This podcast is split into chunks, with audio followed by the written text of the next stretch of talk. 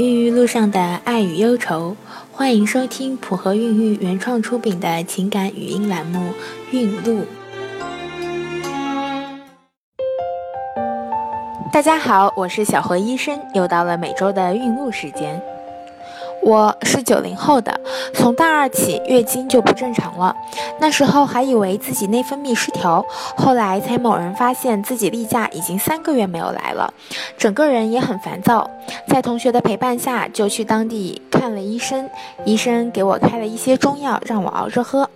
后来工作了，压力也大，月经还是老样子，体重却一直在增长，我也很苦恼，但是一直也没有去医院好好做检查。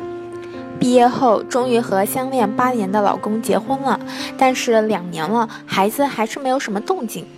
我拉着老公去了大医院，经过检查，我被确定为多囊卵巢综合症。医生说，你的体重和痘痘还有月经不正常都是典型的症状，怎么不早点来呢？我还以为自己只是单纯的月经不调而已。接下来就是我漫漫长征路，医生开了三个月的达英。我就按时服药，又听闻人家说达英吃多了不好，我三个月又胖了好几斤，最后果断放弃了。年后，姐妹给我找了一个很有名的老中医，到了那里把脉，就给我拿了十副中药，喝了三个月就差不多了，还特地告诉我西药不要吃，激素越吃越乱。我当时感觉是遇到神医了，因为来看病的人特别多，好多人都是外地赶过来的。三个月过去了，中药喝得我想吐。例假嘛，说实在的，我也没看到什么效果。中药说什么也喝不下去了，我选择了放弃。就这样，我的第二次治疗又失败了。与多囊斗智斗勇的第三回合开始了。我拉着老公去了省城的生殖中心，医生也同样断定我是多囊，同时让我去查甲功能三项和胰岛素。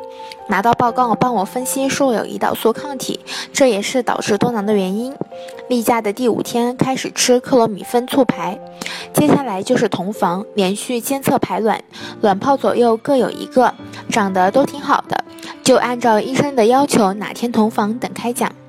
然而开奖还没等到，例假在第二天却来了，我的第一次促排失败了。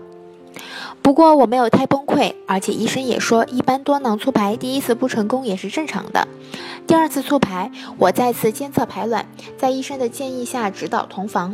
有一天，我感觉自己快要排卵了，就从睡梦中醒来，扑向了老公。接下来几天，我和老公都很卖力，每天都沉浸在幸福的泡泡中。